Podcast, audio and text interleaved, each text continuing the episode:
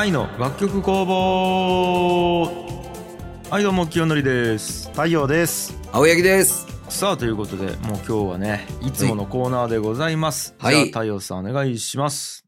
知ってほしい広告音楽の世界。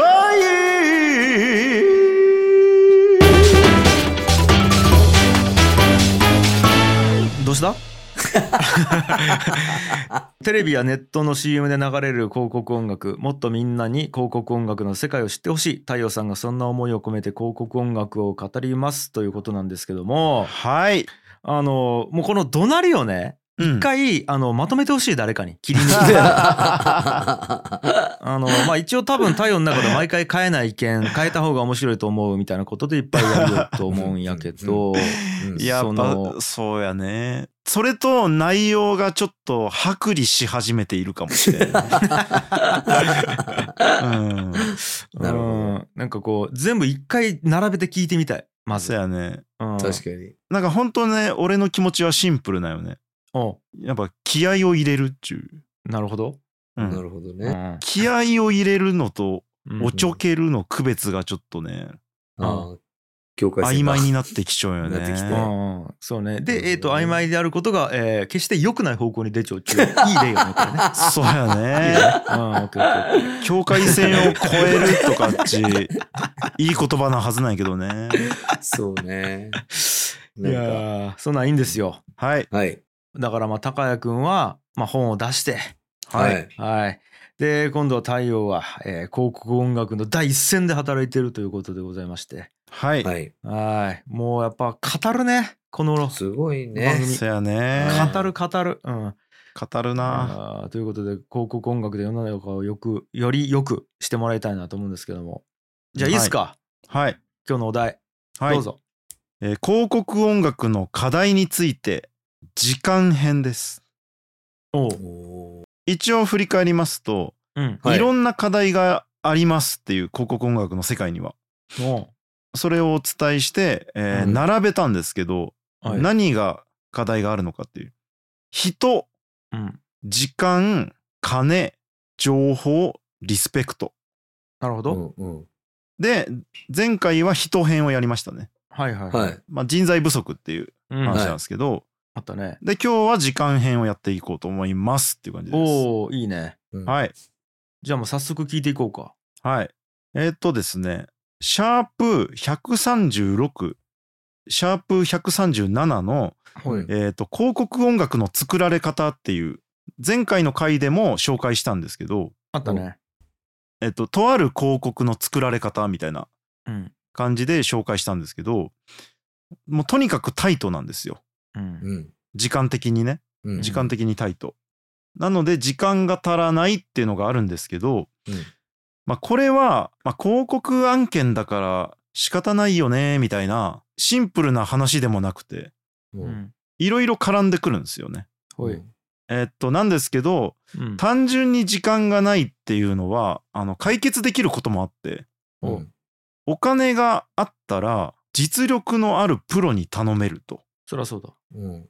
するとプロっていうのは専業でやってる人なんでうん。いつでもスタンバイ状態にあったりするじゃないですか。うん。うん例えば土日を使ってやりますみたいなことじゃなくてうん。うん。平日もやるしうん。なんか夜中もやる必要たらばやりますよみたいな。でしかも実力があるプロがやったら、同じ1週間しか納期がなくてもうん。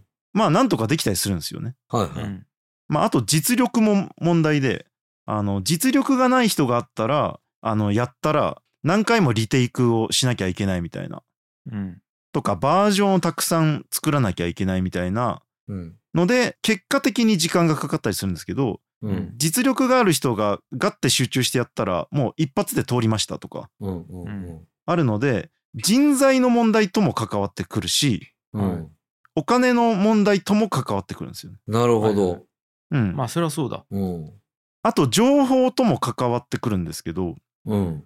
単純にデモ段階のこの音源からカンパケにするまでに、うん。えその作業あるんですか？みたいな。うん。音楽の作り方知らなかったんで知りませんでしたみたいな。う。うん。んこれって情報があるかないか？その人に。頼む人にね、うん。頼む人自身に知識や情報があるかないかで例えば2ヶ月トータルの制作期間があったのにあ音楽発注するの早い方がいいって知らなくてうん。あの残り1週間切っちゃいましたみたいな。はいはい。なんか例えば広告音楽の世界のこのポッドキャストを全部聞いてる人がいたとしてううん。ん。予防線張ってうまく立ち回れるようになったっていう人もいるかもしれないんですよね。うん。情報を手に入れてね。情報やと思う思うんですよ。はいはいはい。あの使えるお金は一緒だったり使える時間とかは一緒にもかかわらずあそういう実情があったんだねみたいな情報を仕入れることによってうん。結果的に音楽の制作時間増えたみたいな。こともあるしあとリスペクトもありますよね。うん。なんかもう適当にちゃちゃっとでいいんでみたいなマインドで頼むとうん。本当にそれこそあと数日みたいなタイムリミットが迫っているところでちゃちゃっとでいいんでっていうお願いをすると時間がないけどうん。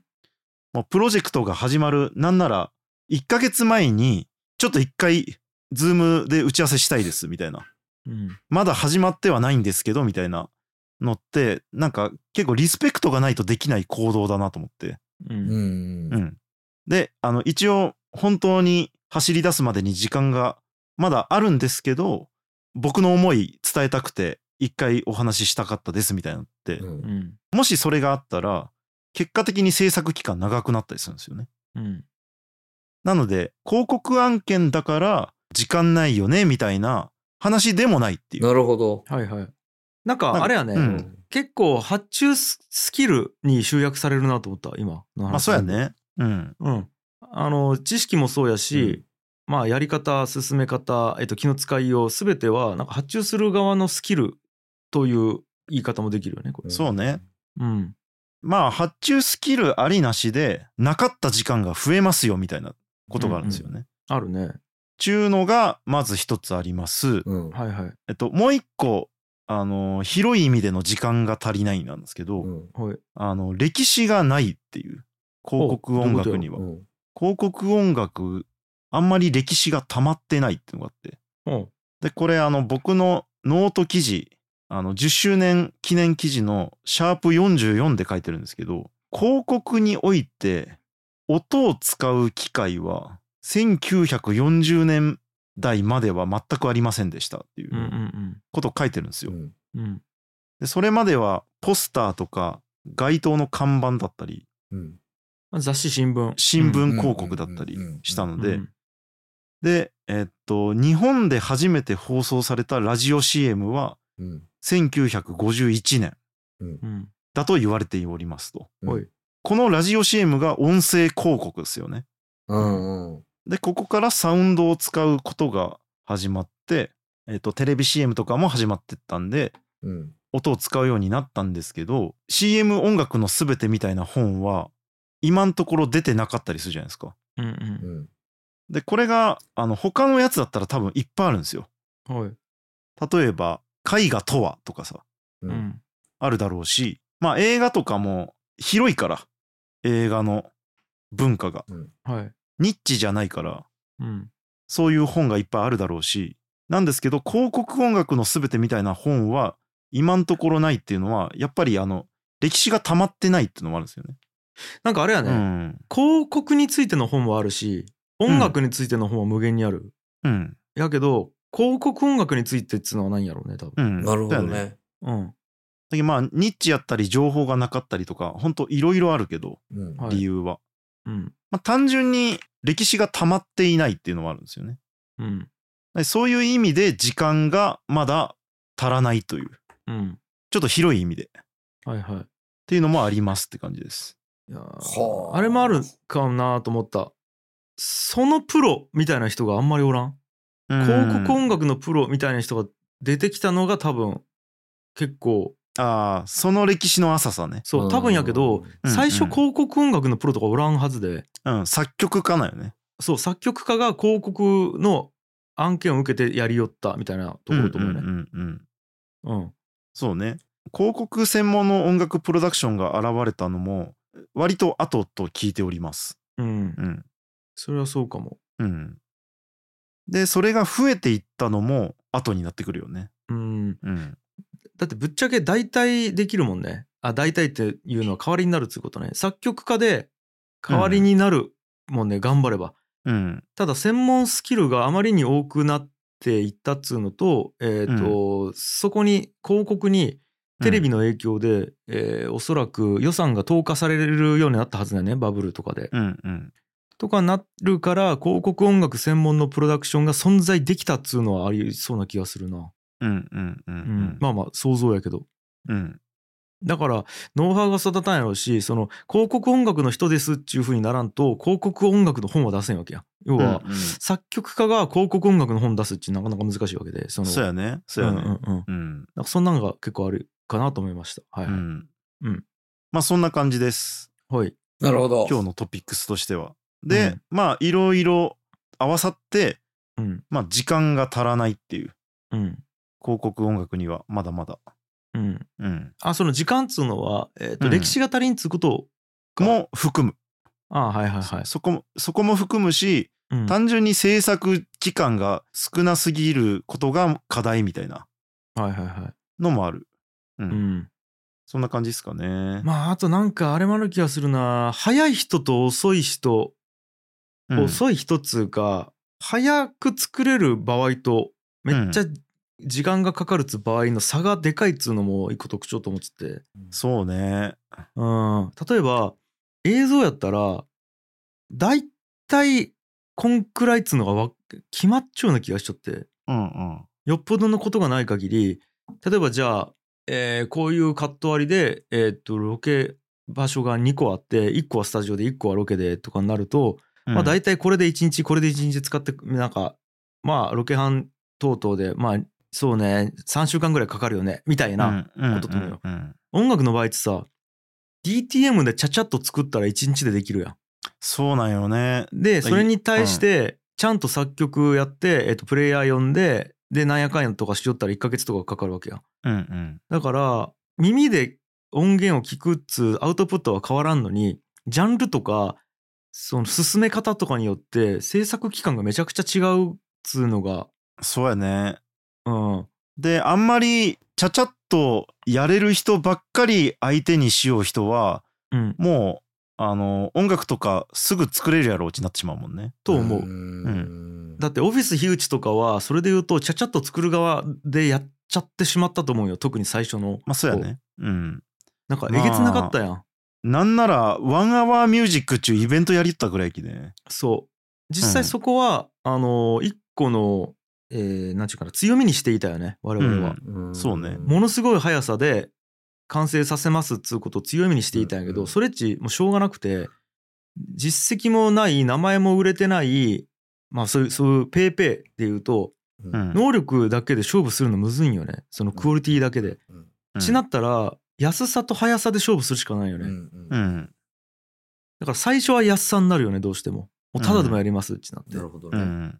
ただ安さだけでやりよったら疲弊するからじゃあギャラ上げて次何で勝負するかっつうともうスピードで勝負するしかなくなるよねうん。このクオリティのが他のプロダクションに頼んだら1週間かかるのを2日でやりますみたいなところで勝つしかなくなるからうん。で、えっと要は遅く音楽を作れるっちめちゃめちゃ後なんよね多分うん。うん。一曲に時間かけれるっちかなり売れないとうんそうのん。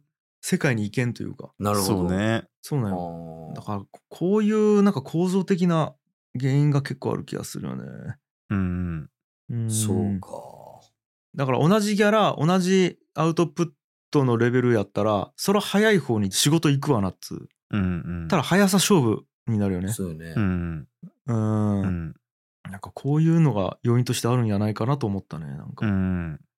うんしんどいきねだからそうなんよね。できまあ、あの、なんか俺も、うん今でも、なんか、1時間で形にしろと言われたら、まあできるんやけど、うんうんやっぱ、あの、精神力が追いつかんみたいなのもあるよね。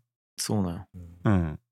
そう持続可能性がないよね精神力使う気そうなんよね。うんでもこれがねなんかじゃあ20代の頃やったらうん。精神力とかクソくらいで次の仕事取るためにやるんじゃっつってやるもんね。うん。何精神力死ぬほどあるよね。死ぬほどあるんよ。そう。もうだって売れたくてたまらんわけやき。そうそうそうん。う。うん。あーただそっちに基準になっていっちゃうよねっつうのはうんこれだから課題よね一個そうね。なんかね同じような話をこれは本当かどうか知らんのやけど漫画の世界でよく言われるやつがあるよね手塚治虫の話であはいはいはい市長うん。市長だから。手塚治虫が同じ話をしよう、これと。あえっとね似たような構造を作ったのが手塚治虫やっちゅう話があってうん。あの今アニメ業界っちめちゃめちゃギャラ低いしうん過酷なんよね要は時間も金もないっつうことようん。アニメを作る人アニメ業界っちそうなん。でその原因が手塚治虫がものすごい安いギャラでうん。ものすごく早く レベルが高い仕事をしたからそれが基準になったからだっち言う人がおる。はあ。そういう説がある。うん。だから利己的に振る舞うわけよね。えっとやっぱり自分がこれだけできるっつうことを見せつけた方がいいわけやきさ。うんうんうん。そりゃそうするよね。だささっき言った話よ。俺らがうんうんうん。やった話。うん。たらそれに合わせるしかなくなるきさうん。周りは手塚さんとこはこれぐらいでやってくれたんですけどあなたどれくらいのスピードでどれくらいのギャラでやってくれます？ってなるわけようん。うんただ手塚治虫よりもアウトプット高いもの出せない人たちはさうんう。ん。それより早く安くするしかないわけよだかないよね。うん。らどんどんこう疲弊していくよね、うん。うんうん、でも手塚治虫単体でするとさうん。もう金じゃなくいいものを作りたいという純粋な気持ちでやりようかもしれんわけようん。うんこれっち悪気ないよねないよね。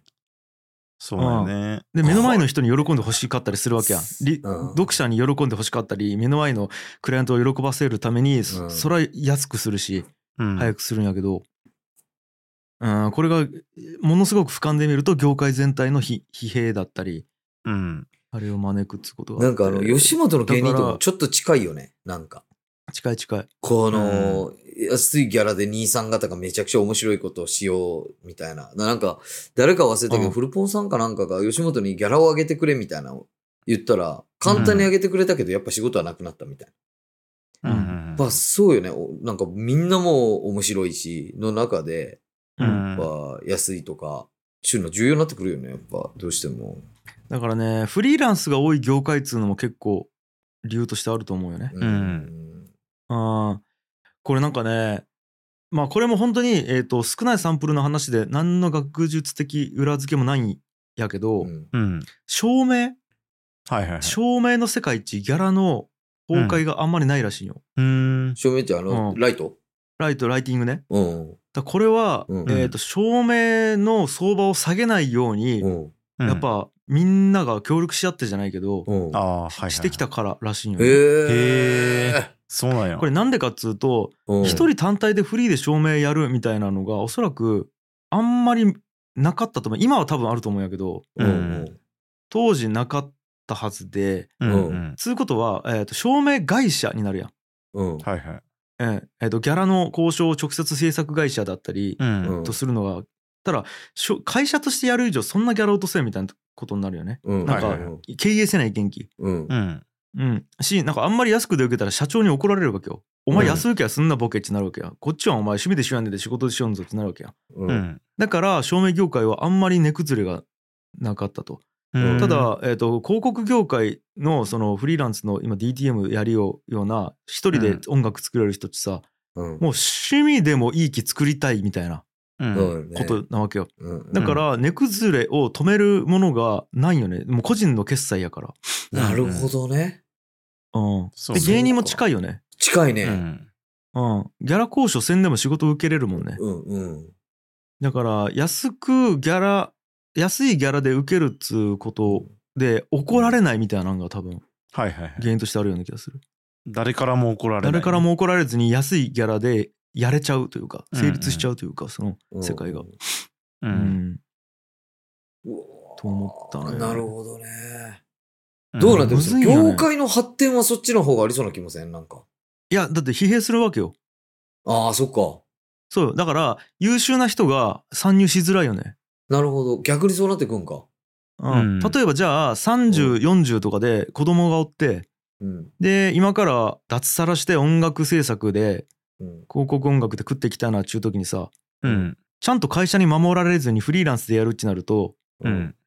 なんつうんやろな夜中でも働かないけんし安いギャラでやらないけんみたいなことになってくるやんそしたら子供おったら無理みたいになるので才能めちゃくちゃあったとしてもその人その業界に入れうん。ないみたいなことになるよねなるほど。うんお笑いもまさに、まさにそうか。そうやろそうやね。うんめちゃくちゃ面白いのやめてくもんね。そうそれがまずいっつってタイが言うのはもうやりようのが必ずこんぐらいのギャラ用意するから入ってくださいっつってあのオフィス樋口が始めちゃうのははいはい。多分それを、えー、と会社レベルで守らないけんちゅうことと思うよねうん。なるほどね。だからこれはねそうなんですよ、ね。難しいんようんうんうん。構造上むずい絡み合うよね。まあ今の話もさ、やっぱあの、お金の話は避けて通れなかったし、うんうん。やっぱ単純に時間がないなら、は早めに言いますねだけの問題じゃないっていうね。うんうん。そうなんでまあかなりお金と時間は交換可能やもんねうんそうそう、交換可能だよね。うん、金で時間買えるし時間使えば金に変わるしみたいなところがあるので、うん。つまりやっぱリソースが枯渇していくよねうん。金なのか時間なのか分からんけど、うん。うん、なるほど。でまあもう一回まとめるとそのリソースがなくても、名前出るんやったら実績になるんやったらやりますっていう人がおる限り、うん。なかなか時間余裕持ってってのは難しいやろうなっていう。うん。ところなんよね。どうしたらいいんだよ。さっきの手塚治虫さんの話があったけど、うん。まあ、それと同じレベルではもちろんできないんですが、うん。割と基準作れる状態にはあるかなっていう気もするよね。うん。なぜかというとニッチすぎるから、はいはい。この業界がね。うん。なんか、その例えば、俺がさ、洗剤の、食品洗剤のさ、うん基準変えようと思っても難しいんやけど、うんもういろんな基準がもうできてしまっちゃうき。うんうん。なんやけど、えっと、広告音楽の基準であれば、割と、とあるプロデューサーに話しても、広告音楽作れる人、割となんか数人しか知りませんみたいな人は多かったりして。うんうん。なので、基準が僕の行動によって決まる部分もあるなっていう。まあね、影響えー力があるよね、うん割合的に。う。ん。うんっていうのを思っているし、うんやっぱりこのポッドキャスト聞いてくれているみんな、うん、うん。うん。お前たちお、うん誰？が基準作るんじゃないかなって思ってるから、うんお前ら頑張ろうなって感じ。何を頑張ったらいいんやろ？あれ？何を頑張ったらいいんやろ？えーっと、えっと、僕への応援を 頑張ってくれたらいいかな。おが対応頑張れ いやいや、違う。なんかほんと途中まで完璧なんやけどね、毎回最後ふわふわふわふわして終わっていくよね。なんかね。まあ、それはいいんですけど、うんこういう考え方って、こういう実情があるらしいよ、みたいなうんのが、その人に入ったらさ、うんそうね。まあ、例えば、今、高校生とか大学生だった人がいるとして、リスナーの中にう。ん。うん。やっぱ将来的に変わってくるやん。実際そううんうん。う。うんんうん。なんかアンテナ張れるというか。うんうん。なんで、まあ、ちょっとずつでもね、影響があるといいなっていう感じですね。と思うで実際、うんまああの関係者も聞いていると思うよね言うてもうん。これまあ、言うてもね。言うてももしかしたらね聞いていると思うんで、はい、うん。うなんで関係者の方はまあなんかこういうことになってますっつうことをねそうですね。うん知ってもらえるだけでもなんか変わってくるかもしれんしねちょっとイムからチャットが飛んでますよ。何ですか？日本のポッドキャスト業界はどうするといいかとか気になります。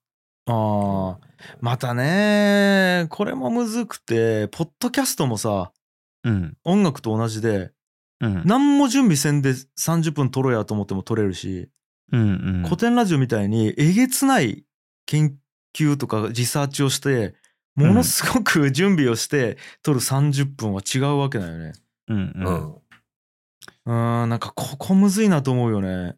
そうっすね。あ僕がパッと思うこととしては、ーうんやっぱりどれぐらい原価がかかったかとかさ、うんそういうのをやっぱどうでもいいとお僕は思ってるんですよ。あいいいいこと言うね俺もそう僕はね今そう思う。うんまあ音楽制作にしてもそうやけど、うんやっぱ効果とか影響力に対してうん。お金とか時間の使い方があの決まっていったらいいなって感じ。うん。うん。やきうん。これがねまあ映像業界の人に聞いた話によるとはい。やっぱり原価がどれぐらいかかるからみたいなのが話題に上がりがちだと。うん。映像予算の交渉の仕方は。うんなんやけどやっぱそれを言われると音楽的には、えっと辛いこともあるよね。まあ原価ね言うたらほぼゼロにしようと思ったらできるきね。うん、でうん。例えば、アカペラが結局良かったねみたいな。うん。あのオケつけなくて。うん。で鼻歌が一番ベストだったこの広告には。広告の音楽はみたいな。うん。時に主張できなくなってしまうよね。原価どんくらいかかりましたとか、うんえっと時間の稼働がどんぐらいかかりましたとか。うん。うんなんかそこ疲れると弱いみたいな。はうんうんうん。でもそうじゃなくてこの広告の音楽にはこれが最も良いんですっていういうん。影響力とか、えーそっちの方が話題に上がった方がいい。うん。めちゃくちゃと思うのでそうやろうね。ううん。んポッドキャストも同じかなって感じだね。うん。今まではその影響力をとかが現れてないような業界だったかもしれないからみんな安い値段とかで、えーとうん。全体的に回ってきたかもしれないが実際にいいでしょうと。ポッドキャストっていうものが。うん。だからその、えー、と効果とか価値に対してお金とか時間を割くと良いですよみたいな風潮になってきたらいいなって感じがしますね。まあね。でもむずいな。うん。なんやろな。これだからポッドキャストっちゅう言葉ちただのプラットフォームなんよね。うんうん。だからインターネットというのと一緒で。ううん。ん。で、えー、と要は企業が広告案件だったりブランデッド広告だったりなんつうんかな、うん。なんかラジオ局が、まあ、やりようコンテンツみたいなものとさ、うん。個人が一人で楽しいっつってこうスマホ一個で撮るやつっちもう何もかも違うわけよね。うんうん。うん、なんかそもそもだって、えっと、効果を生んだりしてないうん生もうとも思ってないわけやん、なんか趣味でやるよみたいな。うん。だからあのインターネットどうするかみたいな議論と同じなんよねなんか結構俺の中でこのポッドキャストどうするかっち。うん。それっちなんかシステムとか技術の話なのであって、はいはいポッドキャストを企業広告で使うやったらどうすればいいかとかの話だったら分かるよね。はいはいはい。ただポッドキャストっち個人が使ったらただの趣味の道具になるし、うん。うん、なんか広告にも使えるしコンテンツ配信にも使えるしみたいなことやきなんかちょちょっとなんとも言えんちゅ感じやったな。なるほどねだから太陽がさっき言ったのは、えっと、お金をかけてでもなんかやる価値があるものを会社が作るみたいな前提よね。まあそうやね。なんか、うんまあ古典ラジオを頭に描きながらやったんやけどね。そういうことよね。うん。この場合はね。そうそうそそうやね。だけど実際に本当に趣味でしかないようなう。うん。ものもあるのは間違いないもんね。そうね。ポッドキャストっていう言葉だけで言うと。んうん。だからまあただうんとじゃあね資本主義やきさ今うん。なんかお金がそこに回らんような、えーことになっちゃうとポッドキャストという技術自体がうん。そもそもなくなるというか、うん。うん例えば Spotify がポッドキャストやる意味ないとか Apple がポッドキャストやる意味ないとかになるとまあうんうん出会える確率は減るわな、そうやね。いい番組に。そうやね。うん。まあだからまあ儲かる業界にした方がいいっつうのは現時点では思うそう現時ね。点では。まあ今あれよね。収益化が、えっと、されてないんよね。日本のポッドキャストは。うん、だから、うん金になるとするといろんな人が、まあ金かけていいコンテンツ作るよなとは思うんやけどもうん。どう言ったらいいんかな？これ説明できんだけどうん。別にそれをポッドキャストで宣伝いいんじゃないかみたいなところがちょっとあってはいはいはい。なんかね10人が聞いてくれるポッドキャストとかでうん。いいわけで、うん。友達10人が聞いてくれるポッドキャストとかでいいと思っちゃって、俺なんか。うん。うん。でそれっち別に Spotify とか Apple とかなくてももうもはやあのピピアツーピーというか直接届くことができるようなオープンソースのシステムがあれば終わりやんみたいなところがあって。はいはいはい。うん。なんというんやろな。なんか業界自体を考える意味ってそもそもないんじゃないかみたいな感覚もあるよね。うわちょっとうん。伝わるかなこの感覚。なるほどね。はいはいうん。はいうん。なんか俺が YouTube とかをどうかしたいっちゅうその YouTube の中の人やったらその金いっぱい集めたいみたいな話になってくるんやけど、はいはいはいうんうんうんなんかポッドキャストどうしたいかみたいなっちどう言ったらいいんやろな。なるほどね。うん、うん。あんまりなんか考える意味がなくなってきているような感覚があるって感じやね。はいはいはいはい。うん。なるほどですね。うわ分からん。これちょっと俺もまとまってないんやけど。うん。影響力あるよ今。